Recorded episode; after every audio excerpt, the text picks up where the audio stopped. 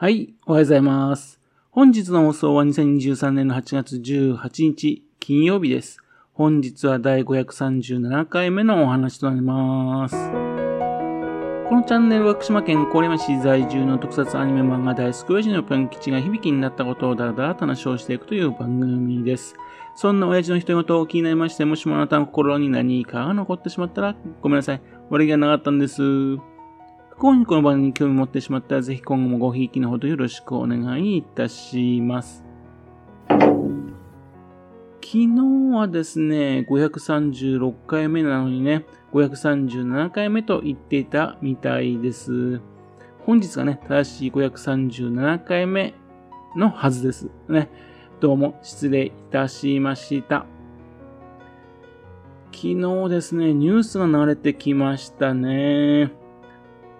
ダイナミック企画とですね、サウジアラビアに本社を置くですね、漫画プロダクションズっていう会社がですね、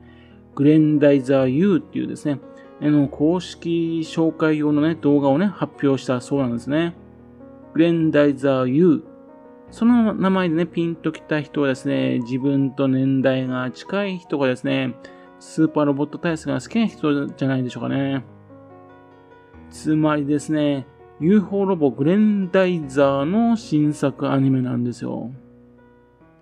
UFO ロボグレンダイザー、1975年からですね、1年半にわたりましてね、フジテレビ系列でね、放送されたロボットアニメです。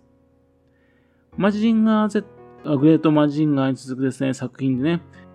マジンガー Z の主人公のカブトコウジがですね、主人公のサポート役としてね、登場してくれるんですね。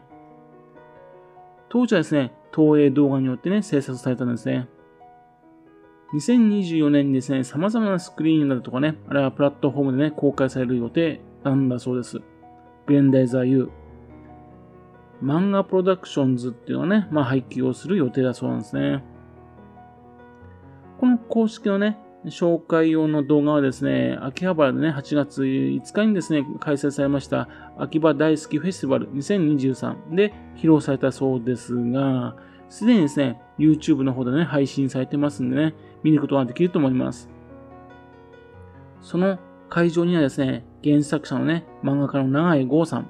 それからダイナミック企画のね、長井和臣さん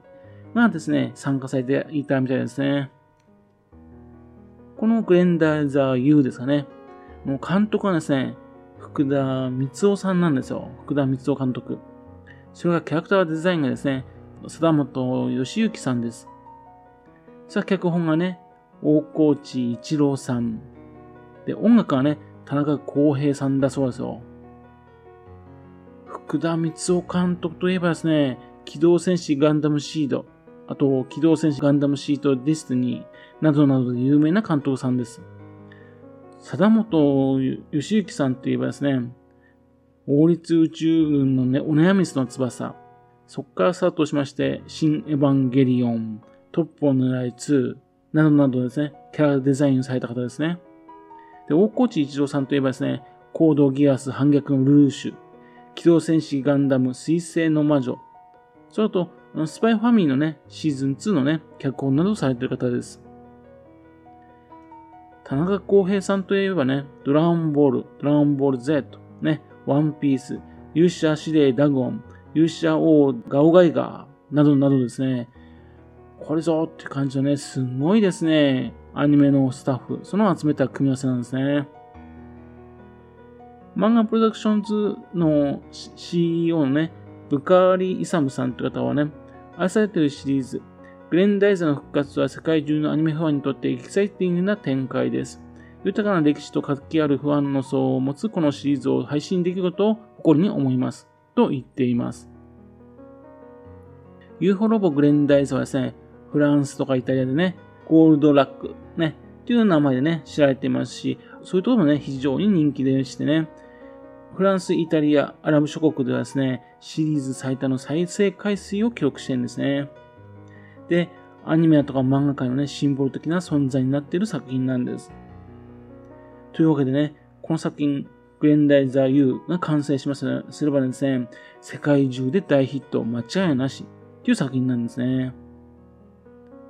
昨年ですね、ダイナミック企画とね、漫画プロダクションズでね、提携いたしまして、ね、で、サウジアラビアのね、首都リヤド、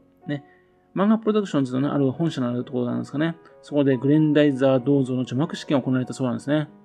高さ33メートルを超える金属製のね、フィギュアが建てられたそうなんですね。世界最大の架空キャラクターとしましてね、ギネスブックにもね、認定されたそうなんですよ。さすがサウジアラビアですね。お金がありますね。こりゃすごいアニメになりそうと期待したいところです。日本でもね、放映する予定らしいんですね。ところがですね、その流してるニュースでね、すんごい大事なことが抜けてるんですね。そのアニメーションを制作する会社名なんですよ。その会社がガイナなんですね。ガイナ。福島県三原町ね、福島ガイナックスとしてね、活動していたね、アニメスタジオはですね、まあその木下グループっていう会社のね、傘下に入りまして、東京に移動したアニメスタジオです。昨年ですね、キャップ革命、ボトルマン DX だとかね、あるいは組長娘と世話係、花火ちゃんは遅れがちなどとかをね、制作したアニメスタジオです。果たしてグレンダイザー U、無事に完成できる力があるのかな？とかね、あるいはですね、できたとしてもみんながね、期待している水準までね、達成できるかな？とても気になるところなんですね。気になるところといえばですね、2年前にね、ダイナム企画でね、ゲッターロボアークが使われましたよね。あれは石川健さんっていうですね、世界があったからね、成り立ったアニメだと思うんですね。また5年前のね、マジンガー Z インフィニティ。これはですね、東映動画を作ったからですね、正当的なルートですからね、誰も否定できなかったですよね。今回の場合、グレンダイザーって、原作者の長井豪さんが認めるからグレンダイザーということになるのかなっていうのはちょっと疑問なんですね。グレンダイザーの元はですね、東映漫画祭りのね、宇宙円盤大戦争ですよね。原作は確かにですね、長井豪さんとダイナミックプロなんですけども、宇宙円盤大戦の原案のね、サクール・バーンっていう人はですね、実を言うと、タツノコプロにね、在籍していた鳥海仁蔵さんなんですね。で、その他ですね、荒木慎吾さんとかね、キャラクターデザインやってますから、いろんな人の力でできた作品って感じでね、東映動画なしにですね、グレンダイザーって言っていいのかな？っていうのもちょっと心配なところなんですね。もちろん成功することね、非常に期待してるんですが、ちょっとね、その後心配なんですね。ちなみにですね、監督、福田光夫監督、それと、貞本義之さんっていうとですね、その組み合わせで作った作品といえばですね、三春町のね、メゴ姫があるんですね。あれはですね、あの監督、福田光夫監督ですし、監修がですね、須田本義行さんなんですよ。そんなですね、あの、グレンダイザー U が大世界中で大ヒットするとですね、三原松のメゴ姫。これもね、世界中で大ヒット。ってこともね、起きたら面白いなぁと思ってるんですよね。というわけでね、ガイナはですね、グレンダイザーの新作を作るよっていう話でした。非常に楽しみなニュースですね。はい。それではまた次回よろしくぷんきしの高梨にお付き合いくださいね。本日もお聴きくださいまして誠にありがとうございました。